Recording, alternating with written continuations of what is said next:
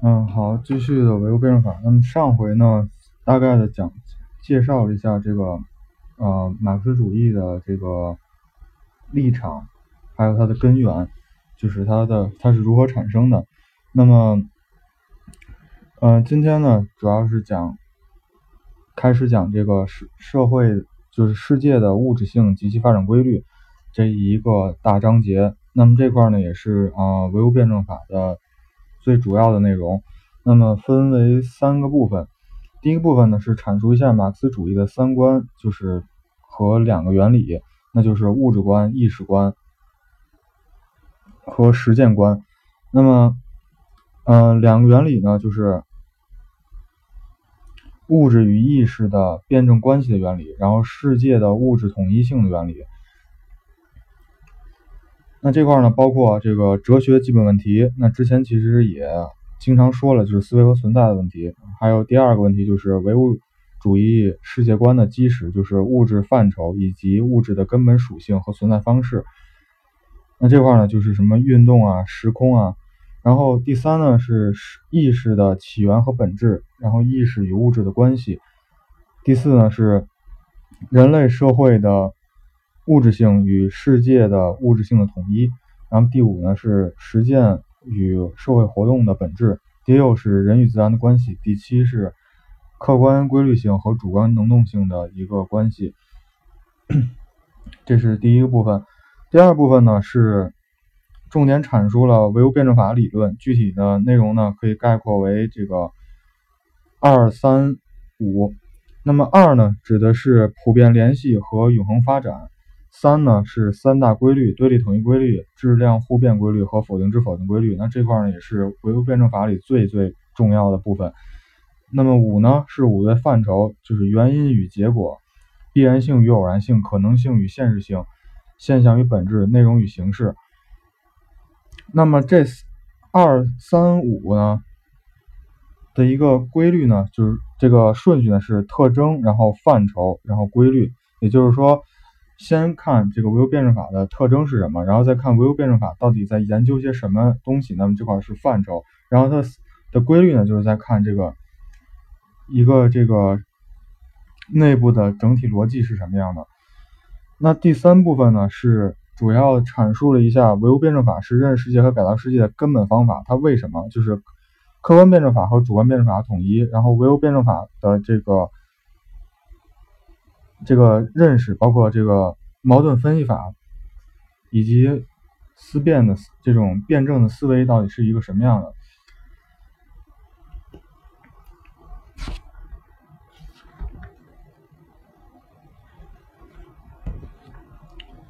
嗯，那今天呢，主要是讲一下这个世界的物质性。嗯，这部分呢可能要分两回去讲。那么今天呢，首先来讲一下物质及其。存在的一个形式，那就是再从再复习一下这个关于呃意识和物质的一个关系性的问题。那么世界观是人们对整个世界的总体的看法的和根本观点。那么方法论呢是人们认识世界和改造世界所遵循的一个根本的方法的学说和理论体系。那世界观。和方法论是统一的，那么有什么样的世界观，就有什么样的方法论。那哲学是系统化、理论化的世界观，又是方法论。嗯，那这块怎么理解？就是，比方说，你认为你是一个这个主观唯物主义的话，主观唯心主义的话，那这块呢，你可能会认为，就是因为人是，比方啊，主观唯心主义里面最有名的就是。人是万物的尺度，那既然你已经认为我，比方我就是万物的尺度的话，那么你还会不会说这个？我说这个东西好看，或者说这东西不好看，或者说这个这东西大，这东西小的话，你还会就如果说是，然后你是以人是万物的尺度这个世界观去看问题的话，那么。你还会不会去听从别人的看法，或者说你还会不会去做一些这个啊研究，然后呢去解释你的问题？那么如果说从唯物的角度来讲的话，那么他再去看一个问题的时候，他要去分析这个事物的根本的性质是什么，这个事物到底由什么构成的。那这块就是说，这个有什么样的世界观，就有什么样的方法论。嗯，那么哲学的基本问题及其内容，之前呢其实也讲过了。那么这块简单讲一下。那么哲学的基本问题呢，就是思维最根本的问题呢，就是思维和存在的关系问题。那其实这块呢，它为什么它是最根本的问题？其实也在于此，就是如果说你认为思维决定存在的话。那之后，你看世界的角度和看世界的方法和处理问题的方法就会有不一样。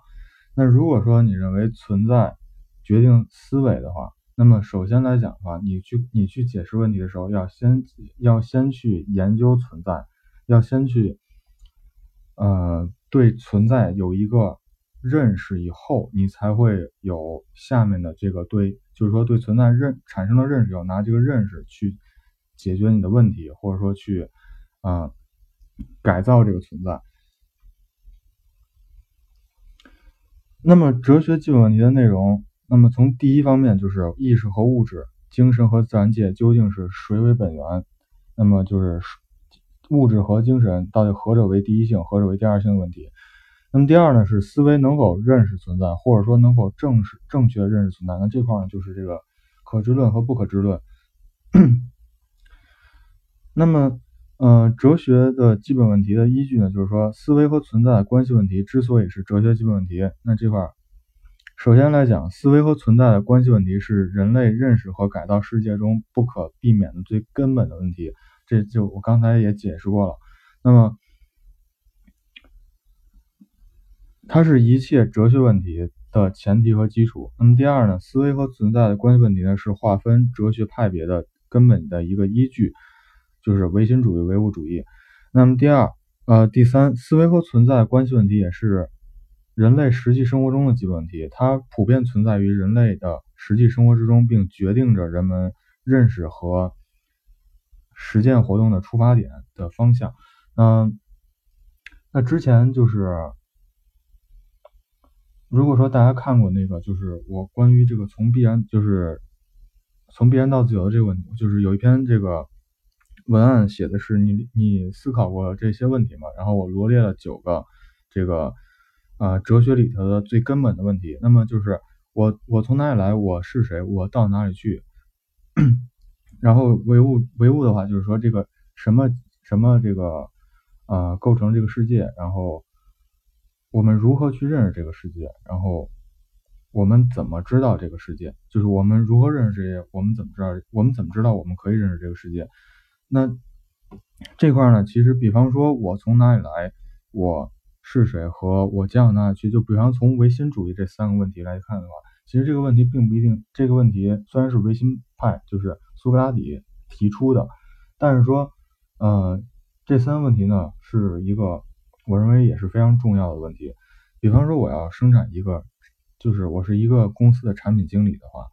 我从哪里来？这个问题是什么意思？就是说，我要生产这产品，一定是在这个这个公司的前提之下的，就这个公司的主营业务是什么？然后我依据这个来去看我要研发一个什么产品，然后我是谁就很好理解，就是说我的团队都有些什么样的人，我有我有我手上有什么样的资源，然后去看我怎么运行这个产品，怎么生产这个产品，怎么研发这个产品。我将要去哪里？我将要到哪里去？就是说，这个产品如何有没有前景？迭代上有什么样的前景？然后这个在利润上有什么样的前景？那所以说，其实很几乎所有问题都可以到后面都可以归到这三个问题上。这个 是这块，然后那么哲学基本问题的原理呢，就是这个。为研究哲学发展和研究哲学发展历史和这个现实提供了一个基本的一个指导的一个线索。那这块呢是哲学基本问题。那后面呢再回顾一下关于唯物主义和唯心主义，然后可知论、不可知论、辩证法和形式上学的一个区别。那么唯物主义和唯心主义呢，就是说依据这个基本问题的第一方面的不同回答，那么哲学呢可以分为唯心主义和唯物主义。唯物主义呢把世界的本源呢归为物质，主张物质是第一性，意识是第二性。那么 意识呢是物质的产物。唯心主义呢，把世界的本源呢归为精神，主张意识第一性，物质第二性。那么物质是意识的产物。那这块呢，就是这个唯心主义和唯物主义。那么可知论和不可知论呢，是这样的。那么可知论呢，认为思维和存在具有同一性。那么世世界呢，是可以被认识的。这个思维和存在具有同一性的意思，就是说。等我把等一下，然后这个不可知论，不可知论呢认为思维和存在具有同一性，认认为世界是不可能被人所认识，或者说不能完全所认识的。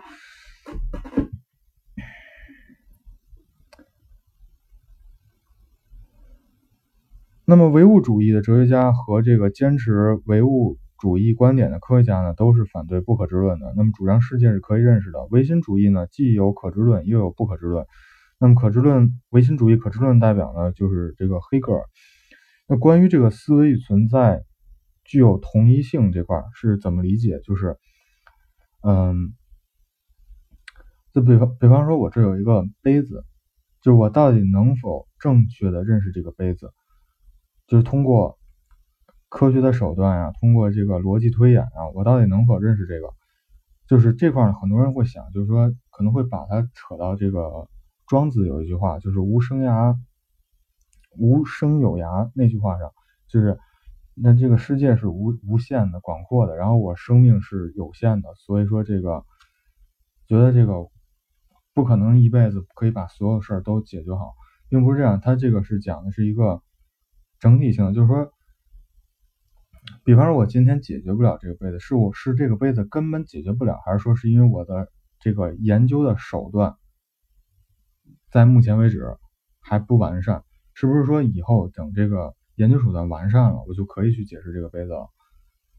如果说是这样的话，那么也就也就是说，这个世界是可以被认识的。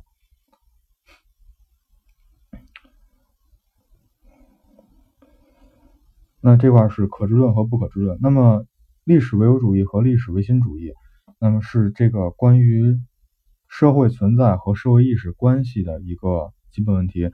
那么历史唯物主义呢，认为是社会存在呢决定社会意识，而历史唯心主义呢认为社会意识决定社会存在。那如果之前听过这个不二聊史的关于这个古典时期的一个。这个人类共同体的一个初步成型呢，大家可以可以了解到，就是说，如果说当生产力特别低的时候，就是每个人必须都要去采集食物，或者说去种植食物，然后呢，才能每个人才能有饭吃的时候，那个时候就不可能产生。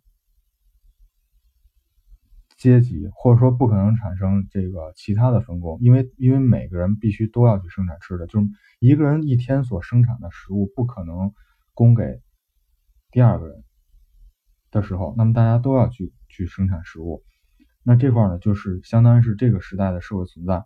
那么那从这块来讲的话，就是那这个社会意识，这个这个社会就是他们当这个组织形式，人类当时人类的组织形式就是。每个人都要去生产食物，然后呢，不可能有祭祀，不可能有哲学家，也不可能有科学家，因为不因为事实情况不允许这样做。这一讲是社会意识，而不是个人。当然，可能有些人他我就我就是想，我就是不想去工作，我就是想在那儿看星星，或者说就是想这个思考问题，这是个人，但这不数，就是说这不代表这个一个社会的群体。那么辩证法和形式上学，就是说是辩证法呢是用联系的和发展的观点去看问题，那么形式上学呢是用孤立的然后静止观点去看问题。那么之前呢关于这块说了很多，就简单带过。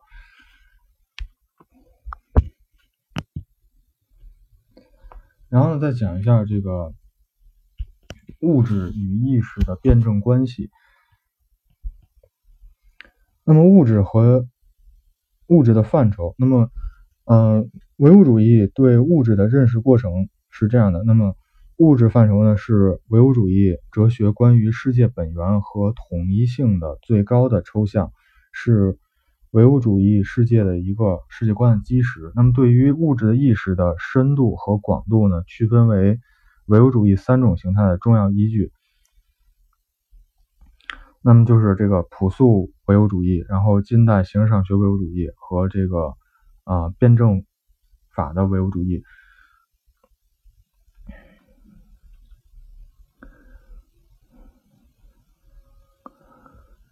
那么，古代的朴素唯物主义呢，就是说，它依据自然现象，笼统的把物质归结为一种或几种实体。如比方说，这个中国古代的五行，然后古希腊和这个罗马关于水火气的这个世界观。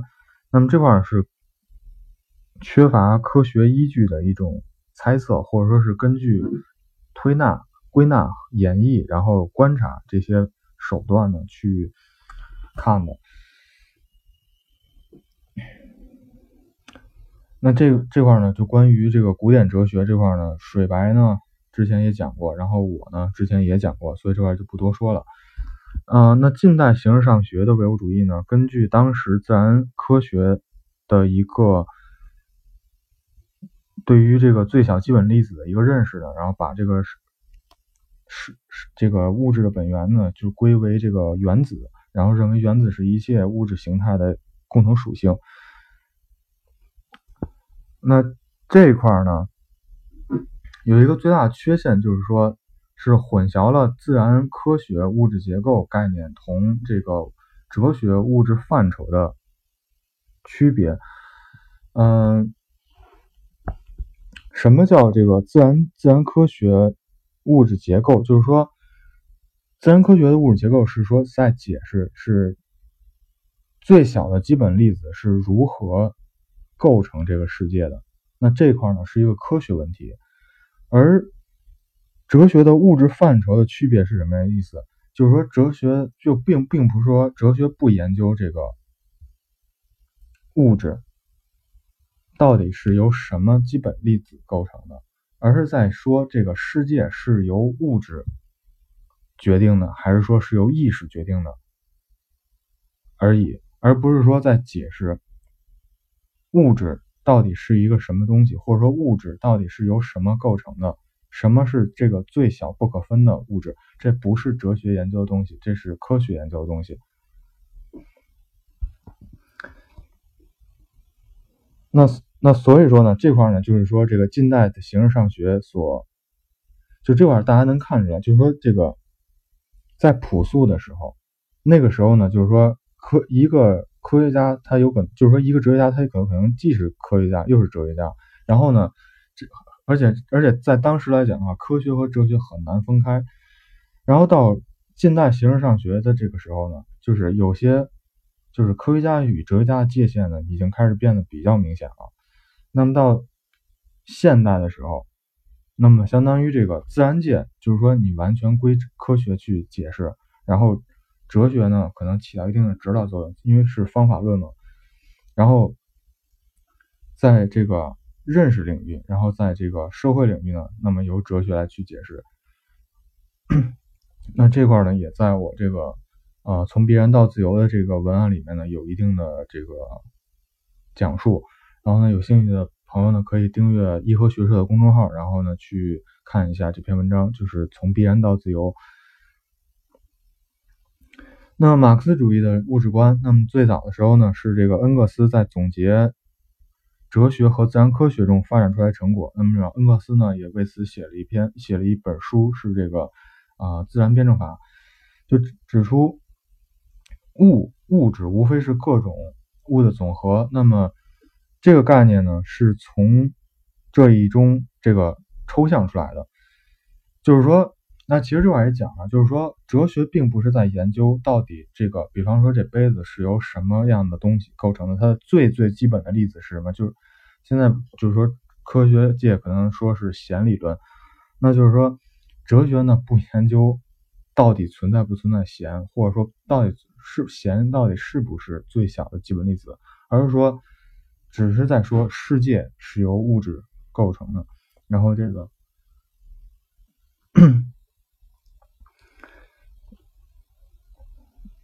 那么这里就是明确的指出了这个哲学物质观念与自然科学关于具体物质形态和物质结构观念之间的共性和个性的关系。那么物质的唯一特性呢，就是客观存在性，也就是说。他讲的就是说，物质是不以人的意识为转移的，那么它存在于人的认识之外，可可以为人的认意识所反映。